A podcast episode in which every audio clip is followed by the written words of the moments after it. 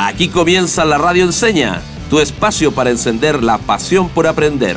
Un programa de Fundación Enseña Chile, más de 10 años transformando las salas de clases del país.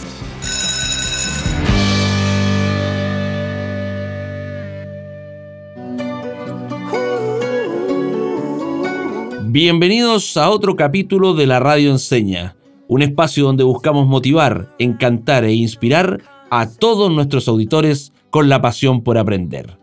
Me acompaña, como siempre, Jazz. ¿Qué tal? ¿Cómo estás? Hola Cristian, feliz, feliz de estar compartiendo este espacio nuevamente aquí en la Radio Enseña con todos nuestros auditores a lo largo de Chile. Y mira, el día de hoy tenemos un invitado especial para seguir conversando del tema que ya habíamos impuesto para esta semana, que va a ser las fake news. Así, ¿Ah, mira, yo la semana pasada traje a este segmento dos invitados de lujo, así que espero que tú hayas traído algo aún mejor. Mira, te cuento que el invitado de hoy es José Luis Repeni, periodista de la Universidad del Desarrollo, quien dio sus primeros pasos profesionales en Radio Agricultura, está interesado en el periodismo deportivo y también en la crónica. Y desde el 2002 trabaja en Mega y se ha convertido en uno de los rostros más importantes de este medio, ha conducido Efecto Mariposa, Aquí en Vivo y toda la cobertura de noticias del Mega. Igual que nosotros, también trabaja en la radio, en Radio Tiempo. Bienvenido, José Luis. Gusto saludarte. Te agradecemos la posibilidad de estar contigo acá en esta entrevista, eh, que nos haya abierto cierto, las puertas de tu casa para recibirnos. Pero encantado, pues Cristian Jazz, muchas gracias por la invitación. Feliz de estar con ustedes. Perfecto, José. Mira, nosotros vamos a conversar sobre este tema que se ha vuelto un poco polémico, incluso en las redes sociales, en los medios de comunicación, acerca de las fake news y cómo afecta incluso en la construcción de la Em, de las conversaciones que tenemos diariamente con nuestra familia, con los amigos, cómo afecta incluso las conversaciones de WhatsApp, los grupos. Entonces, queríamos saber y partir preguntándote, ¿qué ha cambiado en tu vida luego de haberte convertido en una figura pública y de lidiar justamente con el medio de la fake news? Ha sido todo un desafío, digamos, porque em, la verdad es que eh, de un tiempo a esta parte, eh, por supuesto que las acusaciones de fake news y también las de real fake news eh, empapan a la opinión pública que muchas veces no tiene el tiempo, tampoco el interés eh, de despejar efectivamente la duda respecto si es o no es real lo que está escuchando, lo que está leyendo. Y muchas veces, eh, muchas veces se cae en el facilismo de quedarse con el titular o quedarse con la sensación fácil de decir, no sé, este medio emitió una fake news o o qué sé yo, o esto es verdad. Y estamos hoy día en Chile además en un escenario súper complicado respecto a ese tema, eh, y que se ha agudizado especialmente durante los últimos dos años y algo más, dos años y medio, me atrevería a decir de octubre del 2019, se ha agudizado bastante.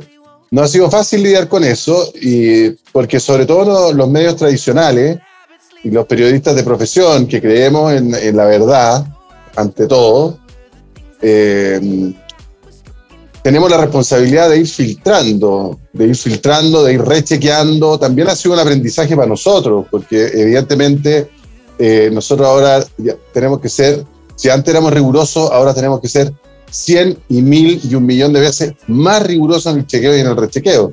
Entonces también se nos ha complejizado, pero en ese sentido yo creo que es para bien. Eh, la responsabilidad de los medios tradicionales los medios establecidos que son de alcance nacional y que estamos súper regulados además y súper controlados en el sentido de fiscalizados, digamos. nosotros no nos podemos dar el lujo de andar diciendo las cosas a nuestra pinta, dejando o, andar diciendo, eh, publicando fake news porque estamos absolutamente fiscalizados en un sistema libre de prensa, pero por medios que están absolutamente establecidos y además concesionados por el propio Estado. Por ejemplo, en el caso mío, yo trabajo en un canal de televisión cuya señal es una concesión. Entonces, evidentemente, hay, hay un ente fiscalizador, que es el Consejo Nacional de Televisión, que está sobre nosotros viendo que nuestros contenidos se ajusten al pluralismo, a la verdad, a, lo correcto, digamos, desde el punto de vista normativo. Y entonces nosotros tenemos esa responsabilidad de estar súper, súper chequeando y, y, también por vocación, porque a los periodistas nos tiene que gustar siempre la verdad. Exactamente. Oye, mira, sé que Megavisión y Mega Noticias, en particular, porque es Mega, digamos, no es Megavisión, es Mega. Mega Noticias particularmente tiene una, una sintonía o una alta sintonía en este país. Creo que hay millones de personas que, que te conocen, ¿sí? Eh, uno dice José Luis Repening e inmediatamente piensa en noticias, ¿sí? Pero más allá de, de, eso, ¿qué crees que piensan las personas sobre ti, sobre José Luis Repening? Y, y de eso que piensen, ¿qué será verdad y qué no será verdad? Bueno, mira, yo eh, no tengo una, una, opinión formada en lo que piensa la gente de mí. Eh, yo creo que uno, uno, está, uno es siempre sujeto de estereotipos dependiendo, de bastantes cosas, digamos. O sea, yo creo que hay una, yo tengo un grueso, una transversalidad importante y un grueso de personas que siente que soy una persona cercana, bastante natural, digamos, así como me veo en las noticias como realmente soy, y que en el foto yo también, yo creo que un poco soy, eh, más allá de, que obviamente uno en la, en la casa o qué sé yo, en las cosas personales tiene ciertas ciertas cosas que no muestra en la tele, que, es obvio, digamos, en los medios de comunicación.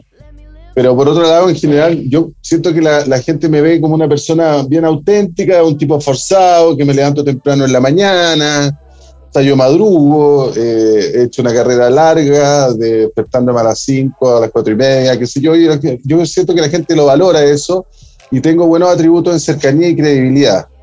Yo siento que, que, que el grueso de la gente está tranquilo conmigo, pero sí hay, por supuesto, también gente más polarizada que tiene opiniones formadas, estereotipadas y, por supuesto, prejuiciosas. Prejuiciosa porque mi apellido también es extranjero o, no es español, eh, estereotipada porque, no sé, pues efectivamente yo estudié en un colegio privado, eh, estudié en una universidad privada, entonces también todo eso va formando un menjunje de, de, estereotipos y de, y de prejuicios que, bueno, pueden ser válidos, pero siempre los prejuicios eh, son algo ajeno a lo que es el juicio o, anterior al juicio, cuando el juicio siempre tiene que tener un resultado y un, y un fallo. Exacto. Yo creo en la presunción de inocencia siempre. Muy bien. De hecho, fue nuestro tema la semana pasada. Estuvimos hablando de, de los prejuicios. Y los estereotipos. Ahora, yo siempre trato de hacer mi labor como periodista y, y opinar poco. Más que opinar, a mí me gusta hacer periodismo interpretativo, que tiene que ver con, ante los hechos, tú sacas conclusiones, no eh, una opinión por darla, por, por el sesgo ideológico que yo pueda tener, qué sé yo, sino que el periodismo interpretativo tiene la gracia de que tú construyes una, una historia en base a hechos. Y, y, en base a hechos que tú contatas, que tú respaldas desde el punto de vista de la bibliografía, al igual que se hace cualquier libro de investigación, pero esto obviamente es más acotado, eh, tú puedes finalmente sacar conclusiones o sacar hipótesis respecto de qué está pasando frente a algo o qué está pasando frente a alguien. Y bueno, en ese sentido, eh, la verdad es que no he tenido nunca que dar, dar explicaciones. Aunque me las pidan, ¿eh? puede que me las estén pidiendo, yo, yo todavía no me entero. Bien, José, y justamente a lo que comentas sobre dar información basada en hechos. ¿Te ha pasado que por más que has dado los datos correctos, la información completa, has tenido alguna experiencia en la que las personas te han increpado por redes sociales o te han intervenido en la calle incluso? ¿Tienes alguna anécdota así? Sí, lo que pasa es que eh, lo que pasa es que la gente hoy día eh, tenemos un, debate sobre qué es lo que es la verdad, siento yo. Porque eh, además la gente quiere escucha lo que quiere escuchar. Porque muchas veces a mí me han dicho, oye, pero tú dijiste esto, y no fue eso lo que dije. A lo mejor te quedaste con el fragmento, pero no escuchaste, digamos, el, eh, por qué llegué a, a esa reflexión, digamos, la previa, insisto, hechos por los cuales yo hago una reflexión.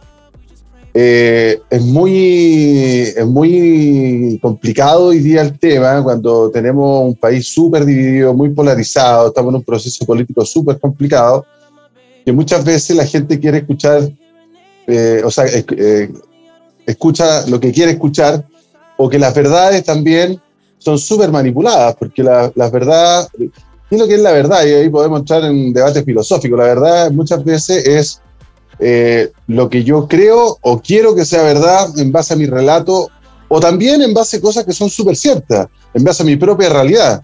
La verdad para alguien eh, A no tiene por qué ser la misma para, para, el B. A ver, la verdad para alguien en Vitacura no tiene por qué ser la misma que alguien en Chillán. Entonces es súper complicado hablar de la verdad.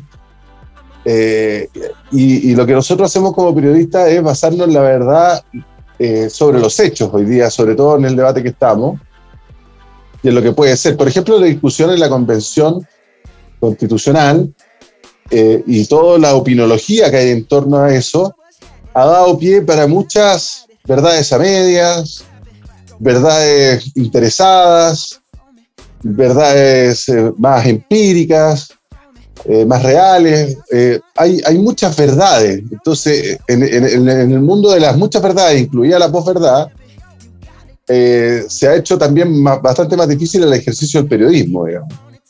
Y un periodismo que pueda ser, o nunca va a ser, pero que el ideal es que sea monedita de oro, o sea, que le guste a todo, plural, objetivo, imparcial y sobre todo independiente.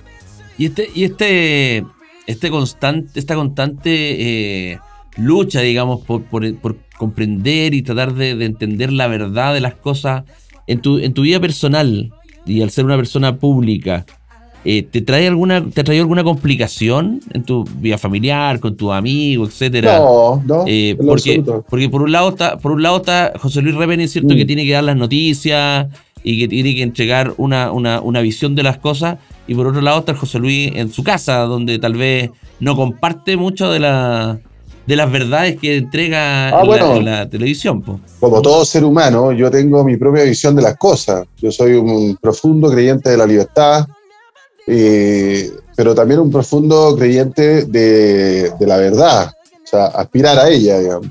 Después de todo lo que te he dicho, digamos, de la, la cantidad de verdades que hay.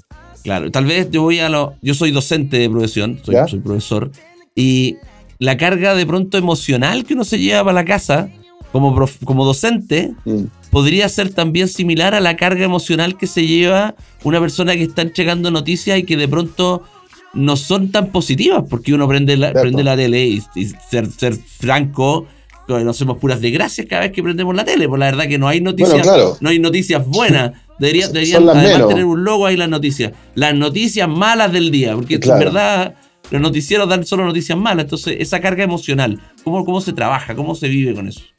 Eh, uno se va haciendo el cuero chancho. ¿eh? Yo te digo, a mí me ha tocado ver dramas de todo tipo, he estado en las tragedias más importantes de, del país en los últimos 20 años en terreno. Y, y, y, uno se va haciendo cuero chancho, pero uno no es inmune. Muchas veces uno, uno, uno queda muy, muy en shock, muy para adentro, qué sé yo. Bueno, y uno también tiene una, se va armando una coraza. Yo, yo siempre digo que espero que nunca la capacidad de asombro se me vaya, digamos, porque no quiero normalizar ciertas cosas, digamos. Eh, y uno pasa por procesos también, cuando me fui convirtiendo en padre, toda cosa que afectara a los niños me afectaba mucho más que antes, cuando era un cabro, digamos, como casi saliendo de la adolescencia para ejercer el periodismo. ¿eh? eh, uno va aprendiendo también con, con los años. Eh, las canas no son gratis eh, y tengo hartas. Eh, pero esas cosas como que, como que van pasando. Lo que pasa es que uno también se enfrenta a otras cosas que son nuevas. Yo siento que las redes sociales han sido un arma de doble filo. Digamos. O son las redes, ya que estábamos hablando de las fake news, nosotros tenemos un problema grave yo creo que un problema grave que afecta incluso a la democracia de los países, que son las redes sociales. Hoy día las redes sociales son el vehículo favorito de las fake news. O sea, porque, por ejemplo, nosotros podemos cometer errores, que lo hemos cometido. Eh, hemos cometido errores por apresurarnos, por muchas veces la competencia con el canal de al lado, y hemos cometido... Por la exclusiva. Claro, exacto, y hemos cometido errores. Ahora nosotros hace rato ya que tomamos la filosofía que, compadre, da lo mismo no vamos a ir por la exclusiva, vamos a chequear y chequear y chequear porque no, no podemos en estos tiempos tener eh, errores como esos que nos pasó hace unos años atrás con, unas imágenes que nos llegaron de una cosa que no era y nosotros la, la publicamos en el fragor del aire, que, está ahí el aire, que está ahí, y nos equivocamos, y nos equivocamos feo, y bueno, pagamos las consecuencias, todo el cuento. Pagamos las consecuencias no desde el punto de vista de que no haya llegado una multa, sino que pagamos las consecuencias desde el punto de vista de la audiencia, de la credibilidad, que la credibilidad es tu principal capital de como cualquier medio de comunicación. Y a Facebook, y a Instagram, y a Twitter, y a todos los demás, TikTok, no les pasa nada. No están regulados, son, todo el mundo los tiene, los tiene en el celular, los tiene arriba de la micro, los tiene en el metro, los tiene en el avión, los tiene en cualquier parte, digamos. Y resulta que son los vehículos más espectaculares, digamos, para las fake news. Y a ellos no les pasa nada. Las redes sociales son un vehículo de fake news y de campaña del terror o de lo que sea, muy, muy heavy, porque además no tienen ni controles, ni censura, ni sanciones. O sea, la sanción más grave que te puede pasar es bajaron la cuenta. No importa, me hago otra cuenta. Total, digo que soy perico los palotes, me hago un correo nuevo y pa, levanto otro perfil. Y ahí voy, pa, pa, pa. O sea, eso es algo que está desbocado, suelto, en mi opinión, suelto, y nadie habla del problema, de este problema, cuando es un problemazo que amenaza incluso la democracia. Yo insisto con eso. Claro, incluso existen estos bots también, cuentas compradas, ¿no? que también difunden información que es falsa. Y mira, está súper buena la conversación, José, pero el tiempo apremia, así que tenemos que ir a una pausa musical y vamos a seguir con esta conversación aquí en la Radio Enseña. Volvemos.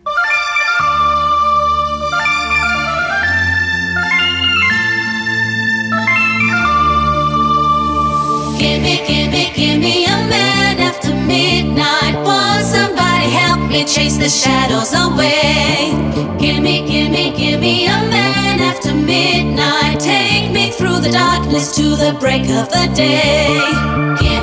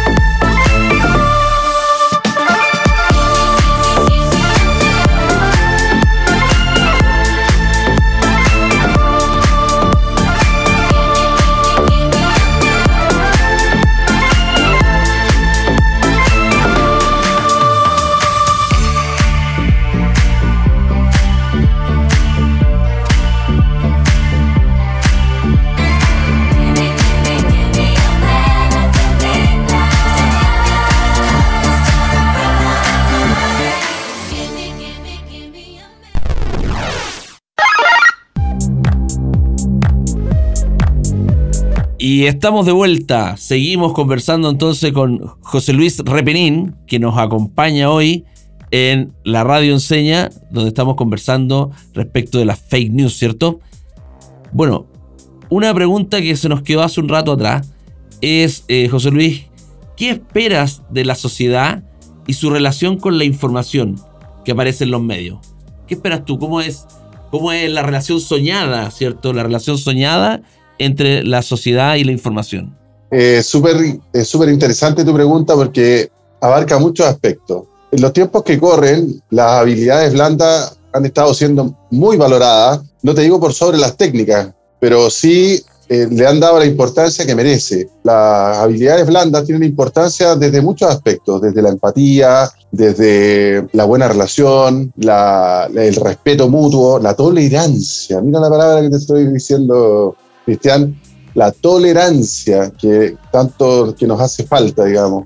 O sea, no porque el que piensa distinto es un tal por cual, sino que el que piensa distinto es parte de la diversidad de la sociedad que vivimos. Una de las cosas más maravillosas de, de los seres humanos es que somos todos distintos. Todos tenemos experiencias distintas y todos vivimos distintos y nuestra experiencia la tenemos que poner al servicio de los demás y no atrincherarnos en nuestra experiencia como la única verdad y como que estuviera escrito en piedra que este es, no sé, por las tablas de la ley cuando Moisés subió al monte Sinaí. O sea, y eso es lo bonito de, ser diferente, digamos. La, la educación, eh, a mi opinión, tiene que ser libre, pero también inculcar responsabilidad. Así como hemos debatido sobre reponer la educación cívica en los colegios, tenemos que tener una educación digital e informativa.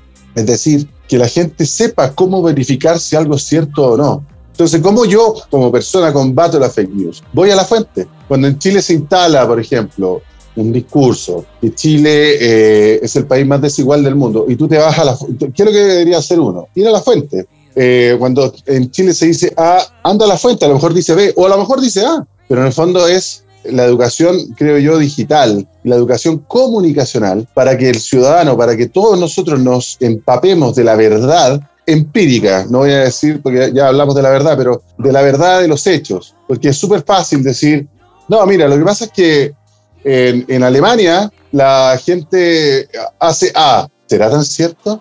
Entonces yo voy a la fuente. Es importante que la gente use no creerse a la primera lo que lee en redes sociales. Vuelvo sobre el punto de las redes sociales, que son el vehículo principal de las fake news.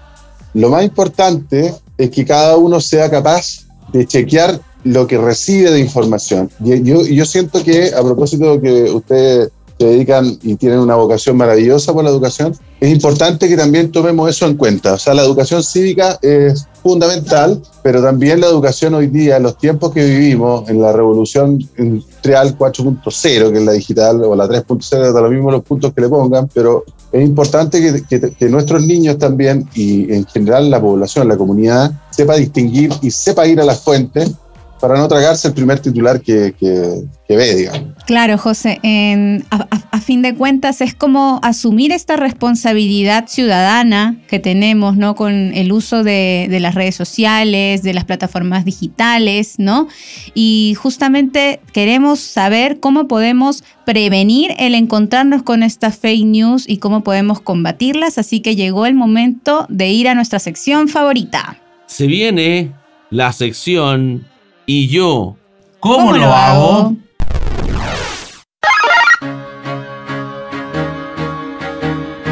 Así es, José. En esta sección nuestros invitados están encargados de brindarnos tres recomendaciones, en este caso para poder prevenir el encontrarnos y el esparcir también las fake news. ¿Cómo podemos hacerlo? Y te vamos, te vamos a guiar con unas con una tres preguntas igual. ¿ah? Por ejemplo, ¿Ya? ¿cómo podemos hacer nosotros para diferenciar y contrastar la información que recibimos y así poder formarnos una opinión más objetiva. Segundo, ¿qué recomendaciones nos hace para manejar una noticia falsa? ¿Sí? Y tercero, ¿qué beneficios tiene que actuemos de esa forma? ¿Sí? Respecto de la, de la pregunta verificación, anterior, De la verificación. Que te sirvan de guía esas tres preguntas. Primero, no creer todo lo que leemos, y sobre todo en redes sociales. En los medios tradicionales, tener una visión crítica de lo que se nos está diciendo y cómo se nos está diciendo. Porque, seamos honestos, los medios tradicionales tienen propiedad, ya sea el Estado, ya sea el mundo privado, ya sea un grupo de acá o un grupo de allá, y que tienen sus propias líneas editoriales. Entonces, nosotros siempre tenemos que ponderar todo, lo que digan los medios tradicionales y lo que digan sobre todo los medios digitales que no tienen ningún tipo de regulación y filtro donde pasa la noticia falsa, pero como quieren por cualquier parte y se difunden de una manera increíble. Pero, insisto. o, sea, perdón, ahí te, interrumpo un poquito. Los medios tradicionales de alguna manera tienen que rendir cuenta a alguien. Por lo tanto, si, la, si se equivoca, la embarran, dicen algo que no corresponde, tienen que responder frente a alguien. No, más que no dicen, no, no solo eso, por ejemplo, sobre una misma noticia política, Cristian, tú vas a leer un titular en el Mercurio, en la tercera, o en, el, la última noticia, o en la cuarta. no sé si me explico. Entonces, tú tienes que ponderar eso, más o menos detrás de la, línea editorial que hay, o hay algunos que apuntan acá, otros que apuntan allá.